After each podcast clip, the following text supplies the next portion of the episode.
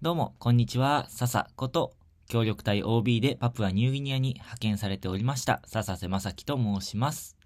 JICA 海外協力隊になりたい人を応援するラジオ、今日もやっていきたいと思います。今日のテーマは、他者は変えられないというテーマでお話をさせていただきたいと思います。他者は変えられない、変えられるのは自分だけだっていうお話、皆さん聞いたことありますでしょうか？これは確か嫌われる勇気っていう本だったかな？に書いてあったと思うんですよ。こういう話。まあ結構でもいろんなところで言われてますよね。僕はこの本を読む前に、えっ、と、以前一緒に働いていた僕の上司の方からアドバイスをしてもらった言葉なんですよね。で、他者は変えられない、変えられるのは自分だけっていうのはどういうことかと言いますと、例えば誰か周りの人のが、うん、周りの人の行動とか態度とか、周りの人によって自分がイライラしてしまった時とかね、何か不快に感じてしまった時。で、そういう時に相手を変えようとしても、それを変えるかどうかっていうのはその人が決めることですよね。だから、もし僕が嫌な思いをした時に、ちょっと一言ね、あの、それ嫌だからやめてほしいよとか、それおかしいよって言って、すぐに変わってくれれば、それは、あの、問題ないというか、まあそれはその人が変わろうって思ってくれたってことだから、それはすごくいいことだと思うんですけども、もし、ん何か言っても、繰り返し、んと、嫌だよっていうことを伝えても、その人が変わってくれないとき、そんなとき、余計自分イライラしちゃうんですよ。え、なんでこんなに言ってもわかんないんだろうとか、なんで伝わんないんだろうなとか、考えると、もう、どうしていいのかわかんなくてね、自分がイライラしちゃうわけですよ。でも、よく考えてみると、それって、僕のエゴだったりするんですよね。僕が、うんと、自分のなんていうのかな、自分の常識っていうのかな？と、えーその人の常識が違っているから、すごく不快な思いをして、で、それで相手を無理やり変えようとしちゃってるっていうことにもなり得るわけですよね。だって、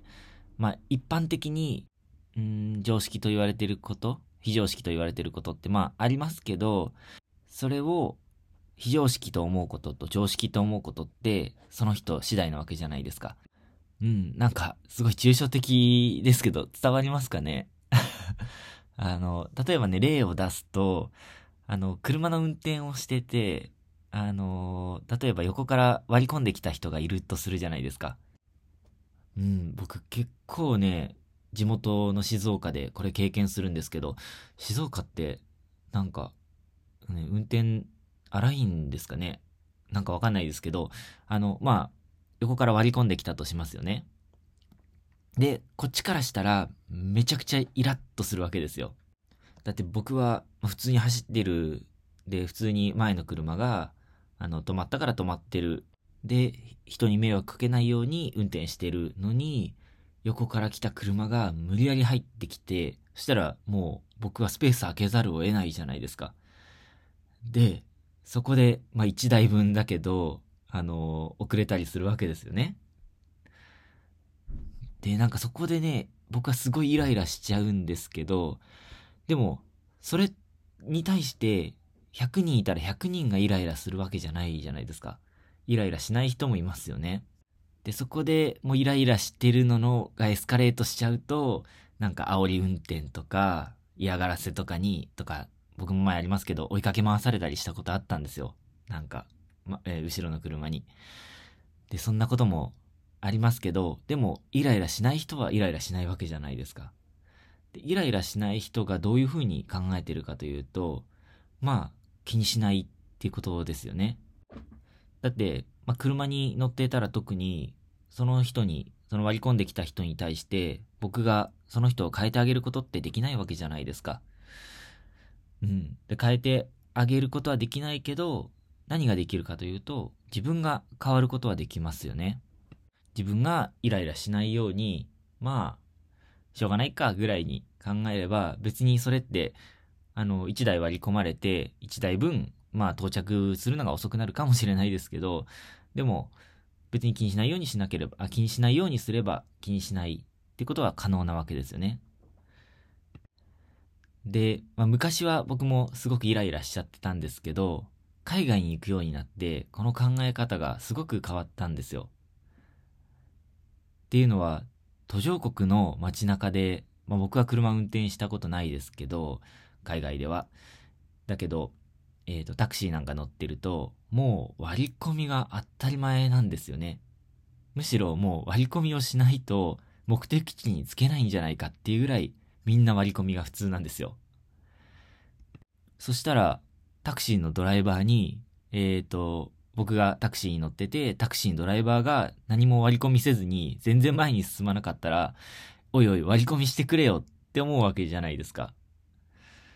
だからそこであの、常識が逆になってるわけですよね。とか、まあ、他の例で言うと、海外の、えー、海外で気づいたそういう例だと、日本だったら時間に遅れてくるっていうのを、あの、時間に遅れてくるやつどうなの？非常識だって思うわけじゃないですか。俺の5分は、あの、時給換算するといくらなんだよ、みたいなことを考える人もいるかもしれないですしね。でも、それが僕が協力隊で行っていたパプアニューギニアだと、もう時間に遅れてくるのが当たり前の世界だったんですよね。むしろ5分前に来たとか、あの、まあ、時間通りに来た ?5 分遅れてきても誰もいないこともありましたけど、あの、そういう時間通りに来るっていう自分の方がおかしいなって思われちゃうわけですよ。いや、まだ全然人集まってないから、全然、うん時間通りに来なくていいんじゃないって周りは言うんですけど、でも、僕はパプアニューギニアに行った頃、行ったばかりの頃、時間通りに行ってて、一人でただただ待つ、みんなが来るのを待つっていう、そんな、えっ、ー、と、経験をしたことがあるんですけど、でそれって、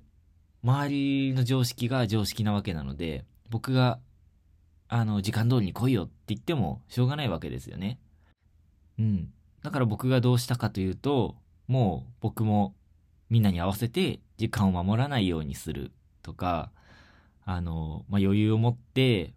明日までにやってほしい仕事は今日中にって伝えて、あと何回もリマインド、あの、終わってるとか、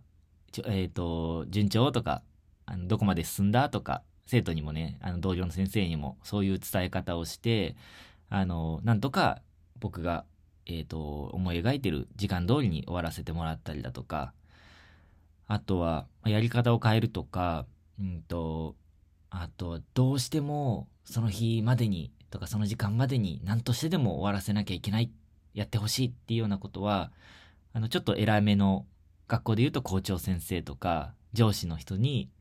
あの、この、この人に、この先生に、この時間までにやってくれないと困るから、伝えといてっていうのを、その上司の人とか校長先生にも事細かに言っとくと、あの、その人が、その、え、同僚とか生徒に伝えてくれて、リマインドしてくれて、で、そういう立場が上の人って結構、あの、力持ってて怖いので、クビになっちゃうかもしれないですしね。なので、えっ、ー、と、守ってくれたり、っていうことはよくありました。っていうね、工夫を僕もするようになっていったんですよね。これって、相手は変えられないから自分のやり方を変えるっていうことに、えっ、ー、と、なると思うんですよ。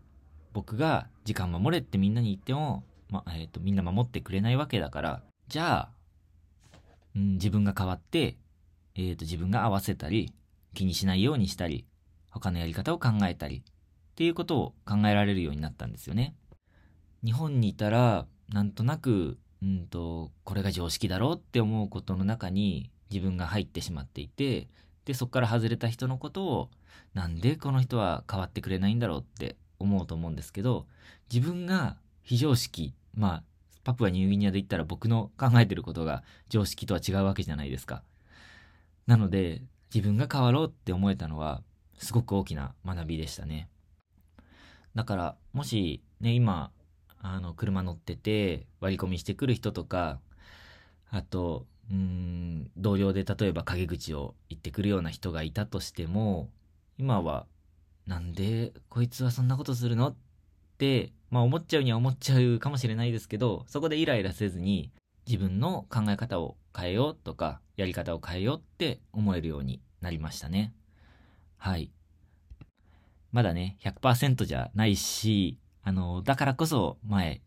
あの、上司にアドバイスをされたわけなんですけど、上司っていうのはパプアニューギニアから帰ってきた後の仕事での上司なので、あの、パプアニューギニアに行っても100%変わったわけじゃないですけども、でもそういうふうに考えられる癖はついてきたと思っています。はい。ということで、えー今日のテーマは他者は変えられない。変えられるのは自分だけというテーマでお話をさせていただきました。もしご意見ご感想ご質問などありましたら、Twitter のメッセージなどで送ってもらえると嬉しいです。ということで最後まで聞いてくださって今日も本当にありがとうございました。また次回のラジオでお会いしましょう。またねー。